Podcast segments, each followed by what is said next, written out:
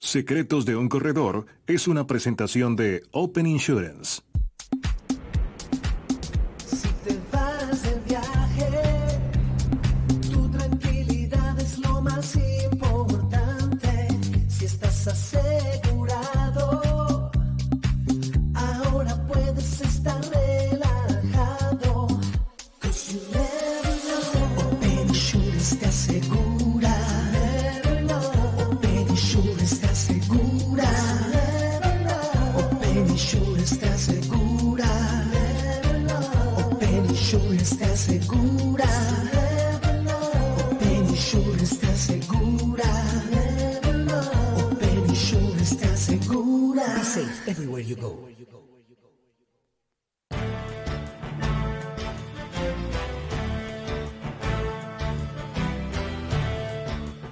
Bienvenidos a nuestro programa Secretos de un Corredor aquí en 305media.tv.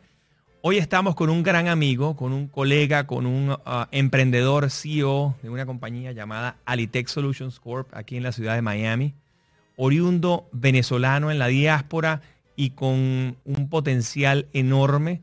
Y quiero presentarles hoy a Klaus Salge y vamos a hablar hoy de un tema que nos apasiona a ambos y que es un tema clave en, nuestro, en nuestro libro Secretos un Corredor y en este programa, obviamente, que es el tema de la alegría. ¿Cómo estás, Klaus? Buenos días. Buenos días.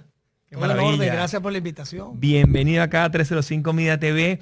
Y mm, quería arrancar haciéndote una pregunta importante. Eh, cuéntanos un poco de tu historia, cuéntanos un poco a la audiencia, a la gente que quizás no te conoce y mm, poca gente que no te conoce, pero esa poca gente pues más o menos contarle un poco la historia y los que sí te conocen para que recuerden o, lo rememoren, pues, ¿no? Bueno, soy un ciudadano de a pie. Estamos hablando de, bueno, tuve el privilegio de, nacer en Venezuela y producto del matrimonio de esa inmigración de europeos que vinieron de, Alemania y tuvieron esa virtud de escoger una mujer venezolana para confirmar una familia. Eh, de ahí somos el producto de ese 50 y 50 de la idiosincrasia latinoamericana con esa influencia europea que llegó a Venezuela. Creo que esa inmigración de los años 70 que llegó a nuestro país es un privilegio. Y bueno, somos el producto, no solamente étnico, sino también multicultural de nuestra sociedad. Klaus, ese, ese, ese, esa historia me parece interesante porque mm, Venezuela fue un país siempre de recibir migración. Y hoy en día nos hemos convertido en un país más bien de migrantes y, conformamos una diáspora ya casi de 5 millones de personas que estaban esparcidas por todo el mundo, por 123 países, este, hasta donde las últimas em, habían contado. Y, cuéntame un poco esa historia, dónde estudiaste, cómo es tu preparación académica de cara a, a tu parte eh, tu colegio, los valores y la parte universitaria. Cuéntanos un poco y qué haces hoy. Muy bien. Bueno, soy un, un ignaciano por naturaleza, ¿sí? graduado en el Colegio San Ignacio Loyola. Un orgullo, una decisión formidable de pertenecer a esa logia. A veces somos un poco, ¿sabes? El exceso de unidad, diría yo, pero es un privilegio sin duda alguna haber tenido esa formación que tuvimos y que nos marca para siempre, ¿no? Para toda la vida. Uno lleva esos valores con uno en esa segunda, en ese segundo hogar. Uno tiene su primera formación en casa y ese, segunda, ese, segunda, ese segundo hogar que es el colegio, sin duda alguna, del cual formo parte y estoy muy orgulloso. La Universidad Metropolitana fue ese segundo lugar en donde participé y estudié ciencias administrativas en su mención gerencia. Y en esa época en donde, sin duda alguna, las universidades venezolanas son y eran un, ejemplo, ¿verdad? Con todos esos baluartes que de ahí salieron y están luchando tanto en Venezuela como ahora en el exterior. Producto venezolano, PVP Venezuela, Juan Carlos, y ahora en la diáspora, como bien dijiste, tratando de, tratando y logrando lo que para cada uno significa el éxito. Es una, una decisión unipersonal de cada persona que lo hace feliz y que lo hace un, ganador. Por ahí escuché en alguna oportunidad alguien decir que, bueno, que todos somos unos ganadores porque solamente el hecho de nacer y de ganar la carrera más importante del mundo, que fue ese espermatozoide, ya te hace ser, sin duda alguna, haber ganado la carrera más importante de la vida, ¿no? que es el nacimiento. Todos somos ganadores al nacimiento y tenemos que dar, ¿cómo se llama? Tenemos que tener ese chip de la gratitud, porque la gratitud te ayuda a eliminar el miedo, eliminar el resentimiento, eliminar el odio, ¿no? Em, cuéntame un poco eh, en ese afán, en ese, luego de la universidad, tú arrancaste muy temprano, muy joven, la, compañía de alimentos internacionales o continuaste el legado de tu padre. Em, y, Alimentos Internacionales sigue siendo una compañía importante en Venezuela y ahora conformaste aquí en los Estados Unidos hace unos 6, 7 años em, Alitech eh, Solutions. Cuéntanos un poco qué, qué, motivó ese emprendimiento, qué motivó ese pensar em, buscar fronteras eh, eh, en los Estados Unidos eh, por qué Estados Unidos es un país que, parecía que, o que parece una, una decisión fabulosa. Cuéntanos un poco esa, esa historia. Pues, Sí, efectivamente, nosotros los industriales que, que estamos en Venezuela atravesamos miles de dificultades, eso nos hace sobrevivientes, sobrevivientes exitosos, porque sin duda alguna que mantener una operación comercial en el tiempo con las dificultades que todos atravesamos es sin duda alguna un éxito. La flexibilidad, lo que aprendemos durante los fracasos, durante las vicisitudes de la vida, te hace tomar decisiones y te hace ir siempre hacia adelante. Y fue una necesidad darle a este negocio o a esta compañía que fundamos, esta compañía familiar, fue una necesidad emigrar y darle un lugar fuera de Venezuela que pudiera darle a nuestros proveedores internacionales esa seguridad que necesitaban esa jurisprudencia, porque como todo en la vida, hablemos de matrimonio, amistad o negocio, al final, al final la, la confianza es quizá uno de los términos más importantes del cual tenemos que siempre tratar de cuidar. Y esa confianza es lo que necesitaban nuestros proveedores internacionales para seguir operando. Entonces quizá esa fue el gran, la gran decisión de montar una operación afuera, poder seguir generando confianza a los proveedores y mantener ese legado, entre comillas, porque no somos tan importantes, somos una empresa como muchas otras que hay en Venezuela, con esa sensibilidad social de seguir adelante, vencer las dificultades y bueno, tener nuestro éxito así como nosotros lo, lo, valoremos. Qué bueno porque el, um, los Estados Unidos es un país muy grande y, es un país... Uh, enorme que tiene una cantidad de, reglas que quizás son diferentes a la manera como nosotros veníamos operando. Y, a veces cosas que funcionan perfecto en Venezuela, cosas que funcionan extraordinariamente bien en Latinoamérica, cuando las tratas de colocar aquí en el mercado americano, no son iguales. Y, bueno, ya es importante entender eh, la idiosincrasia. Cuando uno, se, cuando uno migra a un país nuevo, uno tiene que hacer ciertos... Ah, ciertos ajustes ¿no? en la forma como ves los negocios, en la manera como, como has venido operando. Y quizás todo lo que fue y funcionó perfecto en algún país, pues acá hay que hacer ciertos cambios. ¿no? Yo me imagino que, que esa, ese, ese amoldar, um, la, esa, esa, flexibilidad que tuviste con tantos obstáculos durante los, desde el 2002, 2003, 2004, cada uno de esos años, esa flexibilidad que tuvimos que tener, yo, bueno, yo siempre decía que nosotros los venezolanos, los empresarios venezolanos e industriales industriales o empresarios, teníamos un posgrado o un doctorado nada más que por tener vivas empresas en situaciones con tantas dificultades, ¿no? Eh, bueno, porque todo lo que atravesamos a través del después del paro petrolero, con todo el tema del, um, de los golpes, los problemas que hubo sociales y toda la, todas esas expropiaciones, todo eso, eso que ocurrió en Venezuela que fue complejo y nos cambiaban las reglas del juego cada día.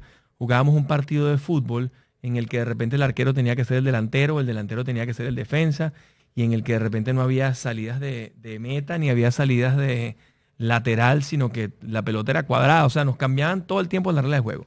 Entonces, eh, un, venezolano que mantuvo organización y que mantiene hoy en día una organización como la de ustedes, como la nuestra, en, la coordinadora, que, que, bueno, sigue siendo una compañía de corretaje de seguros que funciona y que continúa operando con 60 empleados, es digno de admiración. Yo siempre dije que es digno, de admiración. Lo decía cuando estaba en la organización porque decía, wow, cómo, qué capacidad, qué flexibilidad tenemos para adaptarnos a los, cambios.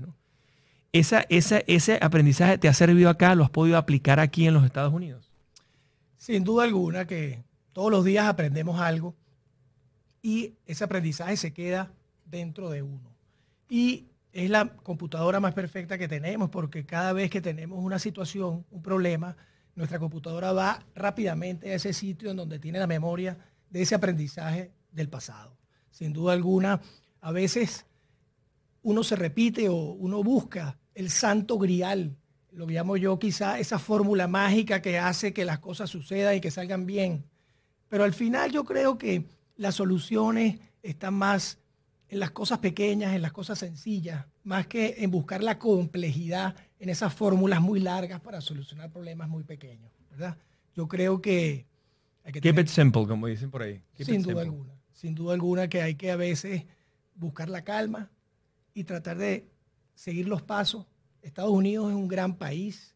Sin duda alguna nos ha primero abierto las puertas y segundo, ahora tenemos un, una dinámica empresarial en donde si sigues las reglas del juego, estás en lo correcto. Dicen por ahí, debes tener un buen contador, un buen abogado, pero si para que un país de más de 300 millones de habitantes funcione con éxito y sea una gran potencia, sin duda alguna, hay un marco teórico bien firme y bien detallado. Y la sugerencia para cualquier persona que busque emprender en el exterior, sin duda alguna, que es seguir los pasos, cuidar de las normas, de las reglas y sin duda alguna que con un buen objetivo y una buena idea va a tener éxito en los Estados Unidos. Klaus, un tema importantísimo y es un tema que realmente fue lo que nos, lo, que nos trajo, es, o es uno de los temas pilares que yo quería conversar contigo y es un tema que muchísima gente a veces lo pasa desapercibido. Y, en ti lo hemos, lo hemos visto, los que te conocemos de hace muchos años, eh, lo hemos visto en acción, no es que nos lo han contado. Y es el tema de la alegría. Cuéntanos un poco qué es para ti la alegría. Yo después te voy a dar algunos conceptos que, he ido estudiando porque, porque es un tema que nos apasiona y de hecho lo coloco aquí en el, en el libro Secretos, uno de los capítulos hablo de la alegría. Cuéntanos un poco cómo ha sido para ti eh, importante, de dónde salió esa idea de utilizar la alegría para tus negocios, para tu vida, para tu familia, para tus hijos, para tu educación, para el deporte, para el fútbol, para todo lo que tú haces. Cuéntanos un poco ese, ese concepto de la alegría. A mí me fascina el tema de la alegría. Bueno, lo importante es que ya empezamos a hablar de cosas interesantes, ¿verdad? Lo del pasado y quiénes somos, eso no es tan importante como la alegría. Yo creo que acaba de dar en el clavo y es lo que nos motiva y sin duda alguna tenemos en común. La alegría es un concepto muy amplio. Yo creo que es una decisión. Las personas deben de decidir ser felices porque al final puede ser la alegría, la palabra que conectamos, pero al final es qué es lo que la gente busca, qué es lo que queremos. Lo que queremos es la felicidad. Y la felicidad es un concepto muy grande que tiene la alegría adentro. Y sin duda alguna, en un mundo con tantas dificultades, uno tiene que decidir ser feliz y tiene que decidir hacer las cosas con un buen estado de ánimo, con alegría, con pasión, yo creo que es de mis palabras favoritas. El sí, la alegría, la felicidad. Yo creo que mientras nosotros repitamos y estemos dentro de ese círculo positivo, nos va a traer múltiples beneficios. Hay gente que dice, caramba, porque tú tienes mucha suerte. La suerte es otro de esas palabras que uno mete dentro de esa gran bolsa. La suerte significa que cuando tú vas en un carro y te vas a estacionar y consigues el puesto, dices, caramba, qué suerte tuve, pero en verdad tú ibas manejando hacia esa dirección y, querías estacionar. Entonces tú fuiste el que generaste esa acción para conseguir el puesto. Entonces, uno siempre tiene que manejar su carro buscando a ver dónde está ese puesto formidable para ti, donde vas a estacionarte. Es un símil, quizás muy sencillo, pero hay que buscar las cosas, hay que quererlas y, y sin duda alguna que lo va a conseguir, porque es cuestión de tiempo. Solamente hay que seguir insistiendo. Hay quienes lo logramos en un día, otros lo logramos en, en un mes. Lo importante, tú eres fiel reflejo de eso. que te admiramos con tu trabajo que haces y estás cerca de nosotros. Es una decisión, Juan Carlos. Esa es la respuesta. Ser, ser alegre, ser feliz, es una decisión personal. Tú sabes que yo, yo sigo a un, a un influenciador que es un, es un, él es catalán. Él vive en España, vive en, Cataluña. Él se llama Alex Rovira y él tiene un libro que se llama La Alegría. Y, en su libro, él, um, él menciona mucho dos tipos de alegría, la alegría interna y la alegría externa. Cuando él habla de la alegría interna, es eso es precisamente que tú estás diciendo, ¿no? Ese tomar la decisión de ser feliz, ese tomar la decisión de ser alegre, tomar la decisión de conectar con la alegría y de buscar siempre em, tener una respuesta positiva, tener una respuesta agradable, eh, buscar conectar con la gente con la que te interrelacionas, porque al final la idea es que con las personas que impactes, con las personas que estés, puedas reflejar esa alegría y puedas compartirla. Y mm, él habla de eso como la alegría interna, ¿no? Esa alegría que tú mismo proporcionas, que tú eres el productor de esa alegría, en lo que dices, en lo que haces, en la forma como te expresas, en la manera como hablas con los demás, con tus colegas, con tus peers, con tus familiares, con tus hermanos, con tus amigos, con tus hijos, con tu esposa. Y después está la alegría externa, que es esa alegría que nosotros buscamos, que es una alegría que uno consigue al ver, por ejemplo, un partido del Barça, yo que soy amante del Barça, eh, Barça-Madrid, que es un, clásico, eh, a mí me proporciona alegría, pues, porque estás viendo tu equipo allí. Y en el caso tuyo, el Bayern de, en el Bayern de Múnich, o el Bremen, o el Chelsea, o el Tottenham, o el Manchester United, del equipo que tú sigas, cuando tú lo ves en acción y además gana, la alegría es importante. Pero es una alegría que no la estás produciendo tú, sino que la está produciendo un evento externo. Cuando ves de repente a Shakira bailando, por ejemplo, a mí me pasa, también me proporciona alegría. Entonces, eh, tú la buscas, tú la buscas, la generas, esa alegría interna, y además utilizas alegría externa también, usas las dos alegrías. Sí, sin duda alguna. Eh, bueno, en mi ignorancia, porque no soy un estudioso del tema, simplemente creo que es algo que uno ha adoptado en el tiempo, ¿verdad? Y, no de una forma, de una manera formal, pero sin duda alguna uno busca siempre ver las cosas del lado positivo. Después hablaremos sin duda alguna del tema empresarial y todo, pero es que cuando tú eres eh, un creyente de la alegría o de la felicidad, tu vida se torna de frente a ella. Y se hace no un trabajo, sino se hace una normalidad, porque llega un momento en donde uno busca las palabras correctas, en el, tiempo correcto, en positivo, porque se puede decir que no diciendo que sí.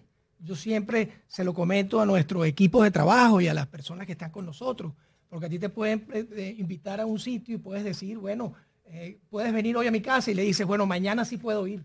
Entonces de una forma le estás diciendo que no puedes ir hoy, pero que va mañana. Es una tontería, pero es la realidad. O sea, uno evita, yo evito personalmente la negación. Sé que no está bien porque hay veces que hay que saber poner límites y hay que decir que no. Pero bueno, uno dentro de este mundo trata de, hablar en positivo y cada vez que uno escribe algo, antes de enviarle a yo me detengo y tengo que leerlo y te impresionaría de saber las veces que tengo que volver a redimensionar las, las oraciones porque tengo cuatro o cinco no o cuatro o cinco negatividades dentro de la oración, en donde uno sin querer está hablando en negativo. Entonces, queriendo, tenemos que hablar en positivo. Entonces uno, es un ejercicio que hace uno con normalidad y te das cuenta de que, de que sí se puede. Y es mucho más agradable leer y estar con gente que está dándote ideas positivas, sin, vivir, sin vivir en ese realismo mágico, porque el, el mejor lugar en el mundo donde está la magia de Disney, si cabe la, propaganda, en donde en Disneylandia todo es perfecto. Sabemos que vivimos en un mundo en donde las cosas son perfectamente imperfectas. Y eso es lo que nos hace espectaculares como raza humana, que todos somos distintos y somos únicos. Pero ¿sabes qué pasa? Que, mm, es interesante lo que estás diciendo y es una reflexión importante para cualquiera que nos esté escuchando, sea corredor de seguro, sea agente de real estate, sea... Eh, agente de viajes, médico. Eh, aquí nos siguen gente de, todas las áreas de la economía y, y realmente eh, emprendedores, empresarios, industriales, amigos, colegas. Y realmente es importante, em, eso que tú estás diciendo es súper importante porque cuando uno redacta un email, y a veces cuando uno tiene una carga como la que estamos pasando ahorita a través de la pandemia, y, te lo digo en dos o tres ejemplos de esta semana, em, pasamos, pasamos de mendigo a millonario y a mendigo en el mismo día. Y, me, explico. Um, me llama un cliente el domingo o el sábado en plena, yo estaba en la playa, me llama el cliente y me dice, Juan, ustedes son unos estafadores, son unos ladrones, ¿cómo es posible que me cobraron una póliza y no me están dando servicio? Y digo, sí, pero ¿qué le pasó? Este, bueno, es que llegaron aquí a atenderme a mi casa y me había cortado la mano eh, muy profunda y nadie me puede suturar aquí en la casa. Entonces digo a la señora, señora, váyase para la clínica porque se puede desangrar. Váyase de una vez para la clínica, agarre la ambulancia, ya usted tiene la ambulancia ahí y dígale a los señores que la lleven de una vez. No, pero es que ellos me tienen que hacer eso aquí en la casa. Le digo, porque por el COVID me lo tienen que hacer aquí en la casa. Le digo, mira, por la Organización Mundial de la Salud, el médico o la, ese paramédico que va para su casa no la puede suturar en su casa porque sería una irresponsabilidad de él. Si llega a tener alguna, algún error, algún problema, ¿cómo la hospitalizan? Entonces, bueno, total que la señora entendió, fue para su clínica, todo perfecto. Ya pasó de decirme estafador y ladrón. Al día siguiente me escribió una carta espectacular. Qué maravilla de servicio, ¿cómo es posible? Me pusieron 18 puntos en la mano. Gracias a Dios que lo hice porque tuve puntos internos y puntos externos. Y menos mal, tuve que quedarme una noche hospitalizada, imagínate tú, por la cortada. Entonces, em, ahorita, pero eso, eso es producto de la pandemia, eso es producto de este año de locura, ese es producto del miedo al COVID, que tenemos, tenemos un miedo muy importante y en distintos países que están absolutamente cerrados hay un miedo importante. Entonces, em, la invitación a ese email que vas a mandar, esa llamada que vas a hacer, ese WhatsApp que vas a escribir, cuando lo escribes, cuando tú escribes insultando, hay que tratar de pensarlo dos veces. Porque a veces la gente que te va a ayudar se desmotiva en ayudarte por la manera como le estás hablando y en vez de conseguir tu cometido, que es que te curen en la mano, consigues más bien una persona que de repente no, se, no esté en esa onda que estamos nosotros, que estamos todo el tiempo pensando en alegría, pensando en hacerlo mejor, pensando en agregar valor y en dar servicio, este, pues más bien eh, se puede hasta trancar, ¿no? Alguien que tú le insultes de una, de repente se tranca y, no responde más.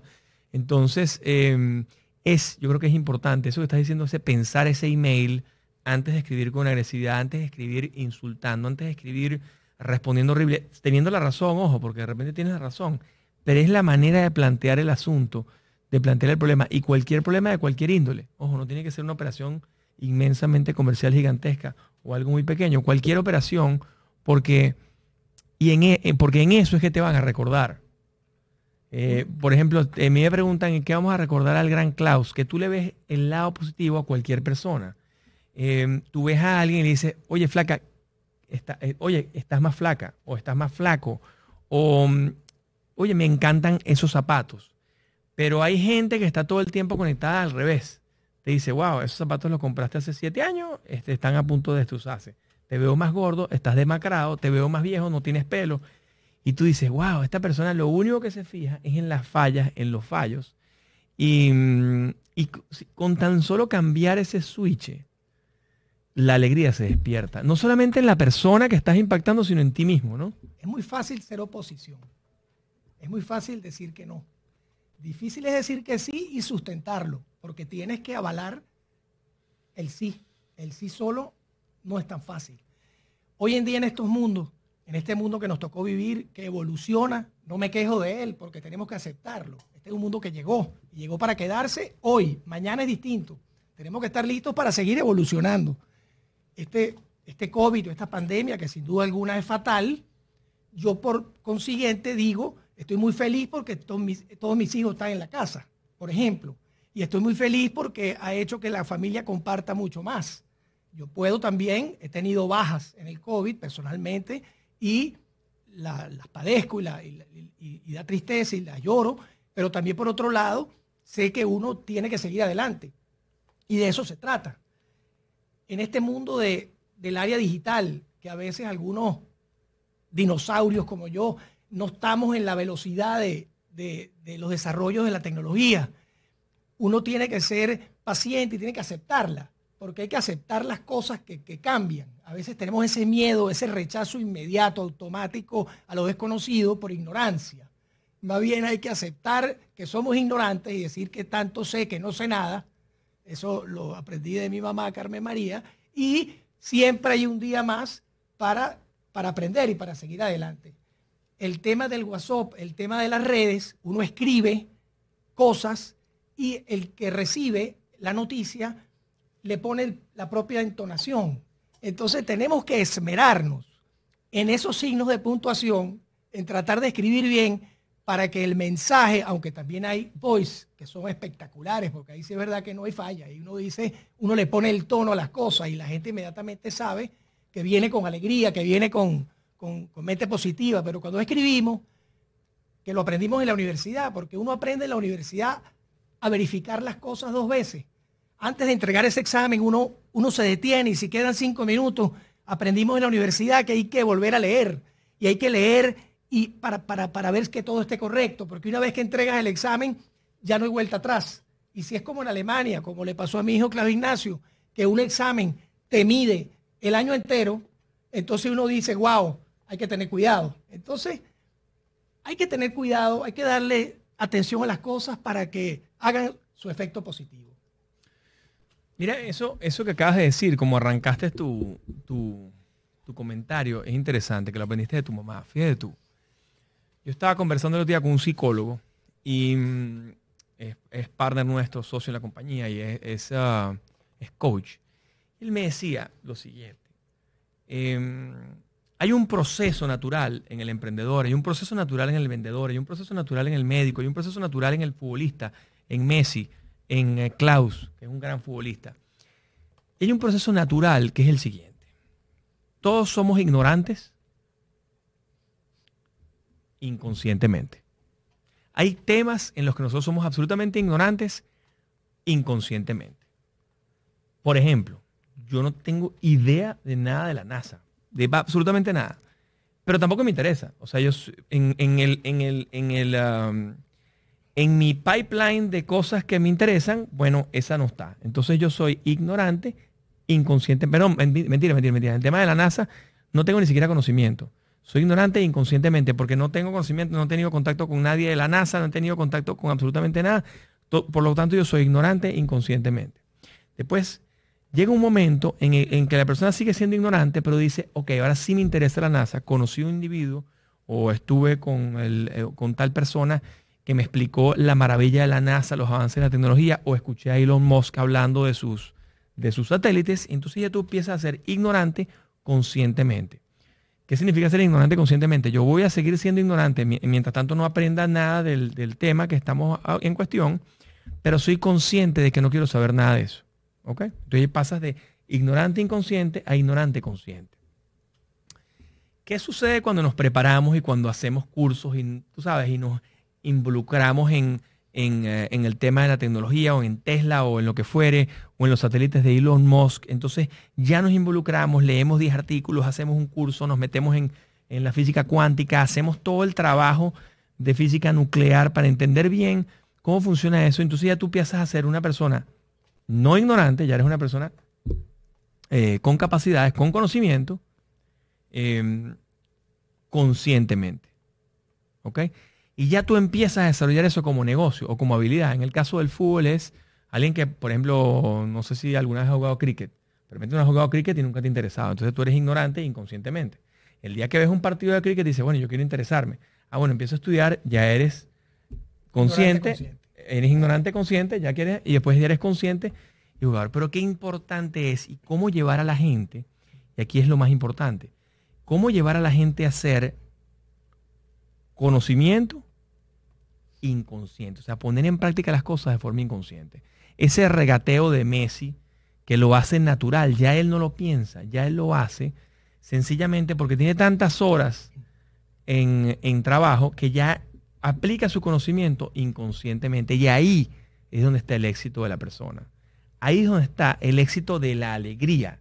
Que tú puedas entender la alegría, conocerla, saber por qué la alegría es importante y después aplicarlo inconscientemente. Entonces ya tus mensajes, cuando ya tú escribes, ya tú no tienes que pensar, ya tú transmites alegría. Eso, óyeme, eso lo podemos aplicar al negocio, a, la venta de, maquinarias, a la venta de embutidos, a, los productos cárnicos, panadería, lo que fuera. Pero, mm, pero ese proceso, el cómo llegar ahí, em, existe una regla que, yo la explico y de hecho la, coloco aquí en el, en el libro, en Secretos de un Corredor la aplico, se llama The 10,000 Hour Rule, que es la, la regla de las 10.000 horas. ¿Y qué significa la regla de las 10.000 horas? La regla de las 10.000 horas significa que para una persona ser profesional en cualquier disciplina, en la que sea, fútbol, you name it, ventas, eh, actuación, en lo que sea, tú tienes que pasar por lo menos unas 10.000 horas en esa disciplina. Que ya tú sobradas, sobradas las tienes en el fútbol y en tu negocio de, mm, alimentos, de alimentos internacionales y de, y de promoción de maquinarias industriales para alimentos.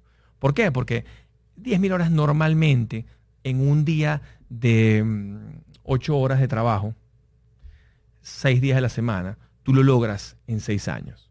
Y tú tienes ya 20 y pico de años trabajando. Entonces ya tú tienes largo rato eso. Ya para ti, ese tema de la ley que vienes también aplicándolo hace muchos años, ya tú tienes conocimiento y lo haces inconscientemente. Em, entonces ya te sale natural. Lo importante es cómo pasar de tener conocimiento ¿ok? Y conciencia de que lo estás haciendo. Esa persona que vende, que está vendiendo un producto, tiene conciencia y vende, tiene conciencia y vende. Y cómo lograr hacerlo que tenga conciencia, pero que venda inconscientemente, que ya, ya le salga natural. Em, ¿Qué opinas tú de eso? Espectacular. Yo creo que, bueno, un placerzazo estar aquí contigo, porque qué sabroso es estar con gente inteligente. De verdad que sí te felicito.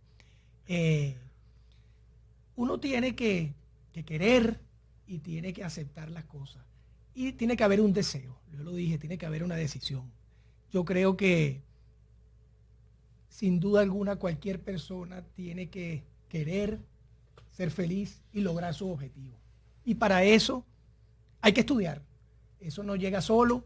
Yo creo que desde que nacemos estamos en un proceso de aprendizaje continuo, pero cuando nosotros no escogemos quiénes son nuestros padres, no escogemos quiénes son nuestros hermanos, pero sí escogemos quiénes son nuestros amigos y sí podemos escoger los caminos que queremos tomar en la vida. Entonces, para ser consciente ese aprendizaje, hay que querer, hay que estudiar y hay que documentarse.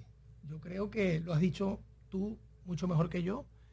Y vale la pena, porque decidir y lograr los objetivos con alegría, sin duda alguna que es una, una bendición el trabajo se hace agradable y normalmente ocupamos muchas horas de nuestra vida trabajando.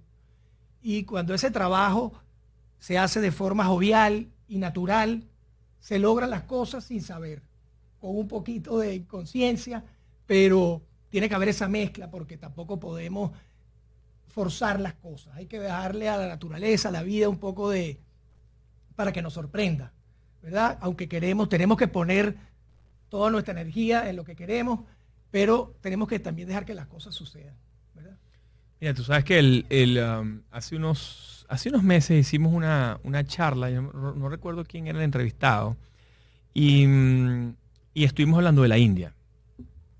Yo estuve en la India en el 2006 y fue un viaje que a mí me marcó la vida porque la verdad que allí eh, en la India es un país de contraste, un país en el que puedes ver la mayor opulencia y el mayor lujo asiático, y, de, verdad, si alguien quiere conocer lo que es el lujo asiático, tiene que ir a la India, porque los hoteles de 5 estrellas, 6 estrellas, 7 estrellas, 10 mil estrellas, las estrellas que sean, eh, no te dejan de sorprender nunca el, nivel de opulencia que pueden tener, pero también ves en contraste dramático en el tema de la pobreza crítica, la pobreza muy, una pobreza muy, muy fuerte, que mm, muchísima gente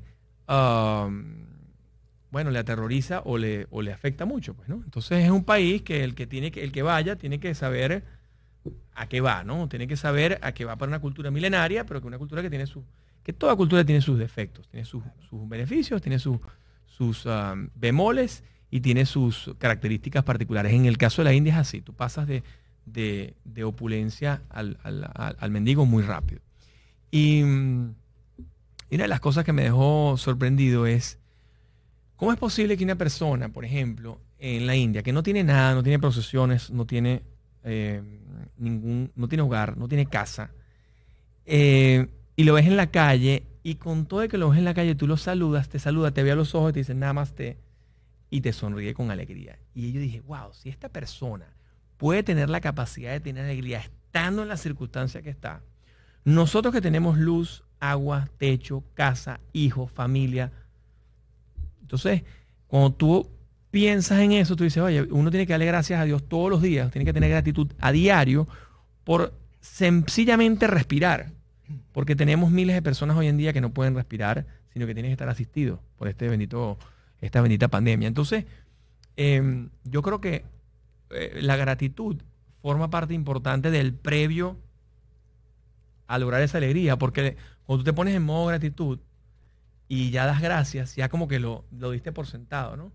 Eh, y a nosotros nos pasa mucho cuando voy a un restaurante con mis hijos, cuando vamos a un restaurante, vamos a un lugar em, y de repente el servicio no es eh, óptimo o piensas que está lento. Y dices, dale, dale gracias a Dios que estamos aquí, estamos conversando. Hay que, y te pones en modo de agradecimiento y todo el ambiente cambia, ¿no? Em, y, y el pedir las cosas con alegría, yo creo que la gente se conecta con esa alegría. La gente, tú irradias, cuando irradias alegría, la gente se conecta de vuelta. Y de repente me ha pasado en innumerables oportunidades en las que estoy en un restaurante que el tipo viene con la cara amarrada eh, y tú le echas un chiste, le echas un cuento, le dices que bien los zapatos o lo que tenga la persona, lo llamas por su nombre. Yo a todo mesonero o toda persona que me atiende en algo, si es un vale parking, si es alguien con el que estoy trabajando, le pido el nombre, le pregunto el nombre y lo llamo por su, y trato de recordarme para llamarlo por su nombre, porque que te llamen por tu nombre es distinto y te causa una alegría. Y ahí te quiero echar mi cuento de em, el método Go Juanca. El método Go Juanca nosotros se lo explicamos a nuestros corredores, lo explicamos aquí también en el libro. Em, el método Go Juanca nace por la alegría del maratón de Nueva York. Y, ahí mezclamos, y yo lo llamo el método Go Juanca porque es la mezcla perfecta entre la alegría externa y la alegría interna. Y, te voy a explicar por qué. Um, cuando yo corría el maratón, yo normalmente me ponía una franela, me ponía una franela cortica así, una franela que te ponías así como, como de básquet, ¿no? Esas franelitas que existían en aquella época. Yo empecé el primer maratón, hice en el 93. Entonces en el 93 te daban esa franelita tal y tú te pones y te decía Venezuela. XS, S. Era XS, es mi talla, ha sido mi talla siempre. Entonces, este, nada, yo me pongo la camisa, tata, y voy corriendo y la gente, oh, Venezuela, Venezuela. Y me da una alegría enorme. Esa alegría era externa, ojo. Este, y tú tienes que mantener el mindset todo el tiempo durante una carrera. El que ha corrido un maratón, que nos sigue, eh, lo debe saber. Em, el que ha hecho un juego completo de fútbol sabe la alegría que, que se siente el equipo, que se siente no solamente hacer un gol, sino uno, unos buenos eh, pases, unas buenas jugadas, eh, la camaradería, la cofradía, el after part, o sea, la hora después, cuando se acaba que se reúnen, que se reúne el equipo, eso, eso, todo eso son promotores de alegría. a mí en el maratón me pasaba que yo corría y cuando la gente me decía Venezuela, se me subía el espíritu, subía el ánimo, y si estaba de medio decaído, pues pum, levantaba enseguida. Entonces, años más tarde dije, bueno, ¿sabes qué? Me voy a poner el nombre mío. Me puse Go Juanca. Me puse Go Juanca, Go. Mentira, me puse Juanca, disculpa puse Juanca. Y empezó la gente a gritarme, go, Juanca, go. Porque leían el Juanca y me gritaban. Entonces, este, nada, cuando te llaman por tu nombre, cuando te llaman por tu país, te da orgullo patriarcal o, orgullo de patria. Pero cuando te llaman por tu nombre, no olvídate, es otra sensación distinta. Dije, ah, no, pana, yo tengo que ponerme el nombre aquí adelante y atrás. Entonces me ponía el nombre Juan aquí, Juan atrás. Y me iban diciendo, todo Juanca. Todo ayuda. Y entonces yo dije, ¿Cómo cerramos este ciclo? ¿Cómo le puedo yo devolver al maratón de Nueva York tanta alegría que me dio desde que sales de Staten Island, ok, porque sales desde el puente, eh, desde el Berrazano Bridge, en, Staten Island, sales del puente, recorres una milla y media, ese puente es bien largo, es tan largo como el, como el puente sobre el lago de Maracaibo, es bien, bien largo y además tiene subida y demás. Pasas el puente y en lo que ya, eh, yo creo que a mitad del puente ya hay gente saludándote y, dándote ánimo ¿no? y alegría. Toda la carrera, todo Brooklyn, tú subes por, eh, subes por Brooklyn, después entras en Queens, de Queens entras en Manhattan, cuando caes en Manhattan subes de vuelta y caes en Harlem, de Harlem caes en, en, um, en, otro, en otro condado, toca los cinco boroughs de Nueva York. Y decía, ¿cómo hago para devolverle esta alegría a esta gente. Es un millón de personas que viajan a Nueva York para eso. Este, que el año pasado no se pudo hacer por la pandemia, pero ya volverá, pronto volverá. Y mm, entonces dije, bueno, ¿sabes qué? Me voy a parar. Nosotros nos quedamos normalmente en los hoteles ahí en la Quinta Avenida, en alguno de los hoteles de que venía el, paquete del maratón. Y entonces me paraba en la Quinta Avenida con 59 y toda la esquinita y venían llegando, ya vienen llegando los maratonistas muriéndose. Y yo dije, déjame auparlos. Empecé a auparlos. Entonces, si veía algo con lo que me identificaba, vamos a decir que tiene la camisa de Alemania, le decía, Alles gut, le decía Deutschland, y entonces se emocionaban y salían. Si era un brasilero, decía Forza Brasil, entonces Forza Brasil, el tipo, si venía caminando, gateando, se paraba y terminaba su carrera. Y así me quedaba. Entonces lo que me pasaba allí era que me, me pasaba una hora, hora y media en eso. Y la gente me decía, no, chamo, yo estoy cansado, voy para la me voy a dormir, me voy a acostar. Y yo me quedaba ahí dándole dándole energía, energía. Y lo que hacía con eso es que esa energía que yo le daba, esa alegría que le proporcionaba, me retroalimentaba a mí. Por eso el método Gojuanca no solamente consiste en que tú recibas alegría de los demás, que recibas alegría de los clientes, que recibas alegría de las ventas, de lo que estás haciendo, sino que además des. Porque en la medida que tú das, no solamente aprendes, sino recibes energía de vuelta. ¿Qué te parece? Bueno, ¿quién es más importante? Es la pregunta de las 64 mil lochas. ¿Quién es más importante, el que da o el que recibe. ¿No? Si el que da no viene, el que recibe va a tener problemas. Entonces, la alegría, la alegría genuina, genuina. A veces nos pasa que entramos a una tienda y el vendedor te agobia con una alegría, entre comillas, sobre. Y tú dices, caramba, no puede haber tanto amor con uno si uno no lo merece. Pero entendemos cuando hablamos de que queremos ser positivos y queremos ser alegres y queremos proporcionar bienestar que sea que sea genuina, que sea sentida, eso lógicamente va a ser mucho más fácil y va a crear un impacto en los demás y en ti mismo satisfactorio, porque realmente no hay nada más fácil que vender algo que uno puede comprar. Si tú puedes comprar algo, crees en ello, entonces lo puedes ofrecer a los demás. Además que al final yo creo que los vendedores no venden, sino al final la gente compra. La gente tiene la suficiente fortaleza y voluntad de decidir qué quiere. Y va por ello y lo adquiere. Por eso a veces el vendedor es percibido como una persona que engatusa, como una persona que logra persuadir con técnicas para lograr su beneficio y su propio peculio. Pero en verdad, lo que uno busca cuando uno ofrece algún tipo de servicios es que los demás lo, lo quieran hacer por libre albedrío y por su propia voluntad. Yo creo que ahí es donde está el secreto de la venta, en lograr que los demás tomen su propia decisión y uno logre sus objetivos ya de, secundario. Totalmente. Jeffrey Gito siempre dice, people don't like to be sold, but they love to buy. Me encanta.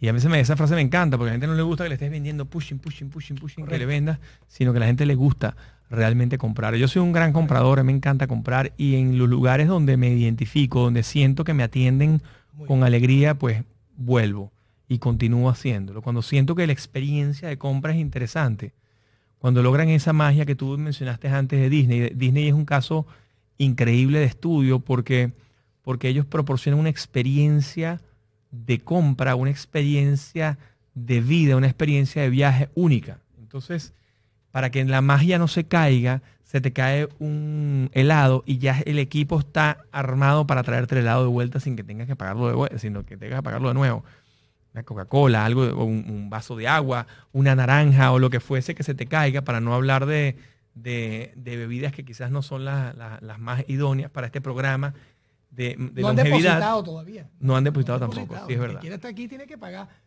Tú sabes que, la Coca-Cola es un caso también increíble porque te proporciona eso, te proporciona experiencia. Ellos, ah, Disney tiene esa magia y eso realmente es, ah, es digno de estudio porque ellos lo presentan como empoderando a los empleados, dándoles las oportunidades, dándoles las herramientas y, que cada uno de los que esté en la organización sea promotor de la alegría. A nosotros nos pasó que se cayó mi hermana subiendo las escaleras mecánicas, se cayó ya afuera del parque. Y la manera como ellos abordaron la situación fue increíble. Fue fue increíble. Entonces no permite espacio para que exista queja, no permite espacio, sino para que deje un review positivo, inclusive en un ambiente que te estabas afectando, que tenía la pierna rota y demás. Es que lo que acabas de decir de forma natural es, es la base de todo emprendedor o de todo, de todo sistema organizacional, porque al final es la gente lo importante, ese empoderamiento. Cuando una empresa destaca, sin duda alguna no es porque el jefe o el dueño o el CEO es formidable, sino porque su gente y su equipo es la que ejecuta todas esas ideas y, acciones en, el logro de los objetivos. Entonces, cuando una empresa, cuando un CEO, cuando la misión y visión de una empresa se, se logra, cuando sus integrantes creen, compran el mensaje y lo ejecutan con naturaleza. En ese momento es donde uno siente esa alegría, esa satisfacción que dice, mira, estamos, hemos logrado los objetivos y ahí es donde un gerente puede sentirse a gusto cuando ve que un subordinado o alguien del equipo ya lo superó quizás o internalizó todo ese conocimiento y lo ejecuta, porque ese profesional ya está marcado para siempre, porque lo que tú vas aprendiendo en el camino no se vuelve, no se va. Y ahí es donde uno tiene la satisfacción de ver de que el buen gerente es el que hace que los demás sean buenos y hasta mejores que él. Ese es el objetivo. Mira, yo estoy tan de acuerdo contigo porque el, um, en, qué mejor persona que te enseñe que el que ya pasó por ahí. Em, para aprender cualquier deporte, cualquier eh, disciplina, cualquier habilidad nueva, yo creo firmemente en el continuo de la educación. Eso también lo pongo aquí, es uno de los capítulos del libro, como el continuo de la educación, todo el tiempo estar adaptándonos a, las nuevas tecnologías, adaptándonos a los nuevos conceptos, a las nuevas formas de hacer gerencia. Y, hoy en día, más que nunca, porque el mundo cambió y la pandemia hizo que cambiara toda la forma de hacer negocios. Entonces ahora tenemos que convertirnos en, en que cada persona que interactúe contigo o con cualquier individuo de tu organización sienta la misma experiencia que siente que como está hablando con Klaus. Sienta la misma energía que siente o la misma alegría que como está hablando con el dueño, con el CEO. El ejemplo. Palabra espectacular. Cómo pregonar una política, una empresa, unos objetivos. La única forma que puedo concebir es creyendo en ella y viviendo en ella. Si tú haces lo que pregonas, sin duda alguna será mucho más fácil que los demás copien ese ejemplo si lo consideran positivo. Eso sirve en tu casa, con tus hijos, con tu equipo de trabajo. Hay que, hay que, hay que comprar esa idea, hay que creer en ella y hay que hacerlo con el ejemplo. Yo creo que es una herramienta increíble y, y vale y pesa mucho más que la palabra, sin duda alguna. Ok, otro, otro concepto interesante que, que yo sí le doy mucho énfasis, el continuo de la educación me parece que es, fundamental porque al final eh, cualquier empleado ah, necesita el tema del empoderamiento, el tema de, la, educación, pero pasa por un proceso que lo llamamos en el mundo gerencial hoy en día, gracias a nuestro amigo Tony Robbins, lo llamamos coaching. Em, el tema del coaching, yo creo que es algo que, que, es fundamental para no solamente los CEOs de las empresas, sino los directivos, los gerentes, etc muchas de las empresas familiares, el coach es el líder, ¿no? El coach es el, dueño y señor, el amo y señor de la organización, el fundador, el creador, es el coach porque es el que le va a explicar su cultura, su forma de hacer las cosas al, equipo. Pero cuando quizás ya las organizaciones crecen mucho o se distancian, yo creo que siempre es importante ese tema del coaching. Y, te lo traigo a colación porque tradicionalmente en los años 20, 30, 40, en, comienzos de 1900, el coaching se daba únicamente para los eh, atletas de las Olimpiadas o para los equipos importantes de deportes, los equipos de fútbol, etcétera. Siempre había un director técnico y un coach, que era el que los, incentivaba. Hoy en día, si tú ves un equipo de fútbol como el Real Madrid o el Barça o el, el Bayern de Múnich, tiene 20 o 30 coaches. Tienen coaches psicológicos, tienen coaches deportivos, tienen coaches alimenticios, tienen coaches de técnica, tienen coaches del mismo fútbol para aprovechar las disciplinas o las habilidades de cada uno de los jugadores y utilizar esa y, un coach inclusive de equipo, además, de formación de equipos de alto desempeño. Entonces, um, ¿Cómo aplicas tú utilizas el coaching? ¿Lo hacen tú y Conrad? ¿Lo hacen ustedes en la organización con sus empleados? ¿Han traído expertos para ayudarlos? Y ahora más que nunca, que tenemos el reto de, trabajar del home office. ¡Wow! Esto es la evolución a la enésima potencia. Sin duda alguna ya no tienes a tu equipo cerca de ti para, para tocarlo, para impactar en ellos, en él, con el ejemplo. Ahora necesitamos que todas estas personas estén preparadas en su sitio de trabajo, cualquiera que sea. Entonces, afrontamos grandes retos y eso, sin duda alguna, tenemos que contrarrestarlo con, información veraz y buena, importante, fundamental. Eh, en alguna oportunidad en la oficina, hago esta pequeña anécdota para no aburrir, hicimos un estudio para ver hacia dónde iba la empresa y cuáles eran nuestra, nuestro camino organizacional, porque hay algunos estudios que dicen que hay empresas que no pueden tener dos líderes o dos CEO, y mucho más si es una empresa familiar.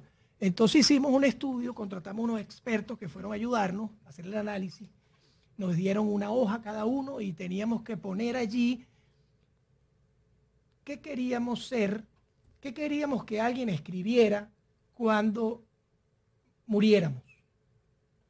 Y entonces nosotros mismos teníamos que escribir de nosotros mismos nuestro obituario. ¡Wow! Solo en 10 líneas. uno nunca internaliza la muerte a menos que te llegue muy de cerca, ¿verdad? Entonces, y mucho menos cuando estabas pensando en el negocio, en tu trabajo. Bueno, nos tocó hacer la tarea, abrir una buena botella de vino una noche tarde cuando no había nadie en casa y comencé a escribir quién quería ser yo o qué quería yo que escribiera Juan Carlos cuando yo no estuviese.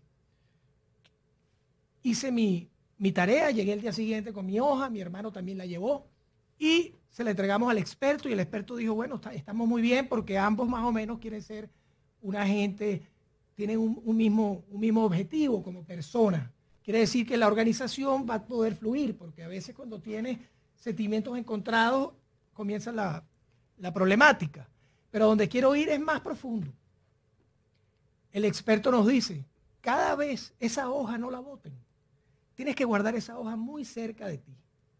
Porque cada vez que tomes una decisión, cualquiera, desde la más importante hasta la más sencilla, tiene que ir apuntándole a esa persona que tú quieres ser cuando Juan Carlos vaya a escribir el obituario. Porque tú tienes que, comenzar a trabajar en ello desde ya. Si tú quieres ser buena persona, quieres ser una persona jovial, quieres ser una persona eh, de servicio a los demás y quieres pregonar en todo amar y servir a los demás, bueno, tienes que empezar a actuar desde hoy. Así que es como una hoja de ruta que uno tiene muy de cerca para la toma de decisiones y sin duda alguna, al final, cuando llegue el día de, la memoria, seguramente escribirás algo muy cerca a lo que yo he venido trabajando durante toda mi vida. Tal cual, qué buen, e, qué buen ejercicio. ¿ah? Por eso es tan importante hacer eso, eso es como ese reseteo, ¿no? Ese reseteo mental, ese reseteo del cuerpo, ese reseteo de la, de la organización, ese reseteo de las compañías, porque a veces en el ir, en el devenir de los acontecimientos, en, en el hacer, pues eh, vamos dejando a veces por sentado muchas cosas que yo creo que es, es, fundamental. Ese legado, lo que llamamos el legado, hoy en día está muy asociado a lo que, a lo que dice Simon Sinek en, sus, um, en su libro The Purpose, el propósito, el, el, el, por qué. Y hoy en día las organizaciones, Klaus, Um, las grandes organizaciones, como tú lo ves hoy, si lo ves en el mapa de los Fortune 500 Companies en los Estados Unidos, las compañías más grandes de Estados Unidos y las compañías más grandes del mundo, en Alemania, en Francia, son compañías que arrancan su visión, su misión y sus valores con el por qué. El, por qué están haciendo lo que están haciendo. Y, eso viene, viene basado en, en, ese tema que acabas de decir tú, que es el tema del legado. O sea, ¿qué piensas? O sea, ¿Qué quieres que digan de Steel Other cuando fallezcan los dueños, cuando fallezcan la segunda, tercera, la cuarta generación que ya está allí? ¿Qué quieres que, que, eh,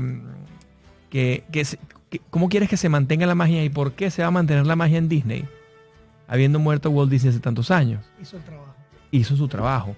Como una organización como la de Steve Jobs, como Apple, hoy en día sigue trayendo innovación y la gente paga una fortuna por estos teléfonos, por el Apple, por el iPhone, cuando de repente hay, hay productos en el mercado mucho mejores que este, pero Apple te da esa experiencia, esa, esa forma de trabajar distinta. Y así te, podemos nombrar miles de casos, pero eso viene, viene realmente de ese trabajo que hizo ese, ese, consultor en su momento, que es trabajar en cuál es el legado que estamos dejando. Eh, y bueno, y por eso es tan importante pensar en el, en el futuro. Klaus, qué gran placer esta, esta conversa hoy, hablando del tema de la alegría que, que para mí es fundamental y ha sido nosotros cuando nos pasa algo importante en la casa, en la familia un primo mío y yo arrancamos con una, una frase que yo la pongo a veces, te la mando por stickers, por ahí por WhatsApp, que es alegría en el hogar. Cuando pasa algo bueno, decimos alegría en el hogar. Cuando, no sé, nos iban a invitar a comernos helados chiquitos, alegría en el hogar. Y, y, por ejemplo, cuando estábamos buscando puestos de estacionamiento, cuando estábamos buscando puestos de estacionamiento, pensamos en la alegría en el hogar y se, se, daba el puesto, se abría el puesto. En la metro, que siempre nos tardamos para conseguir puestos. Conseguía puestos rapidito pero siempre conectándonos con esa alegría. Eh, denos unos tips así finales que le quieras compartir con la audiencia em, para cerrar, Klaus. Bueno, muy agradecido por la invitación. Eh, simplemente no son tips porque no estoy, no estoy preparado para tener esas ínfulas de, decirle a los demás lo que tienen que hacer con su vida, pero sí un comentario eh, en la búsqueda de la felicidad, hay que querer, hay que tomar esa decisión, yo creo que como, resumen. Y bueno, tú eres un fiel reflejo de ello porque te vemos en las redes, te vemos activo trabajando y estamos seguros que estás logrando todos tus objetivos y eres un, un gran venezolano que está haciendo un trabajo muy importante y estoy seguro que estás impactando mucho a los demás. Así que es un placer estar aquí, con mucha humildad. Oye, hoy es un gran día porque además hoy cumple 17 años el gran Nico. Caramba, imagínate tú, el trabajo más fácil y más difícil del mundo que es criar a nuestros hijos, eh, tratando que sean ciudadanos de bien y tratar de que esa alegría no sea desbordada porque hay que poner límites, porque la gente sabe que hay veces que no podemos lograr las cosas en los tiempos que nosotros queremos y esos límites cuando los logramos aceptar y sabemos que hay cosas que tienen que se pueden hacer y otras que no, en ese momento vamos a ser más felices, porque cuando tú luchas contra la corriente, eres totalmente infeliz, pero cuando tú aceptas las cosas y tienes esa, esa capacidad, esa bondad de aceptar que hay cosas que se pueden hacer y otras que no, yo creo que ahí inmediatamente la felicidad viene muy de cerca también. Qué bueno, gracias Klaus, qué maravilla. Bueno amigos, despedimos aquí al gran Klaus Salgen, Secretos de un Corredor. Hoy, el, 17 años cumple Nicolás y, y el gran Ditlev Salge cumplía el 17 de marzo. Correcto. Cumpliría años. Entonces este programa se lo vamos a dedicar al Landite Salge que abandonó a nuestra, nuestro planeta por, um, por esta pandemia, pero ahí sigue vivo el legado de él y sigue vivo ese, ese ejemplo en Alitech Solutions y en Alimentos Internacionales y por eso estamos eternamente agradecidos. Bueno muchachos, nos vemos el próximo miércoles, seguimos 4 pm. En el próximo programa tendremos a un invitado extraordinario. Nos vemos la semana que viene. Muchísimas gracias. Ánimo. Open insurances because you never know.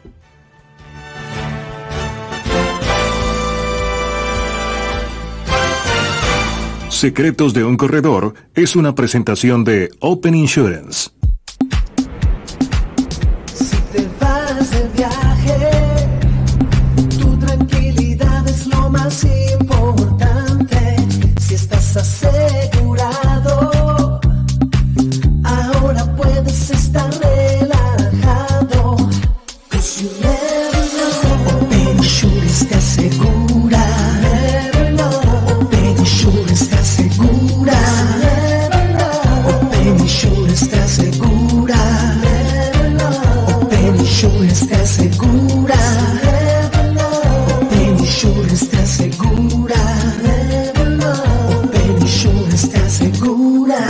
Everywhere you go.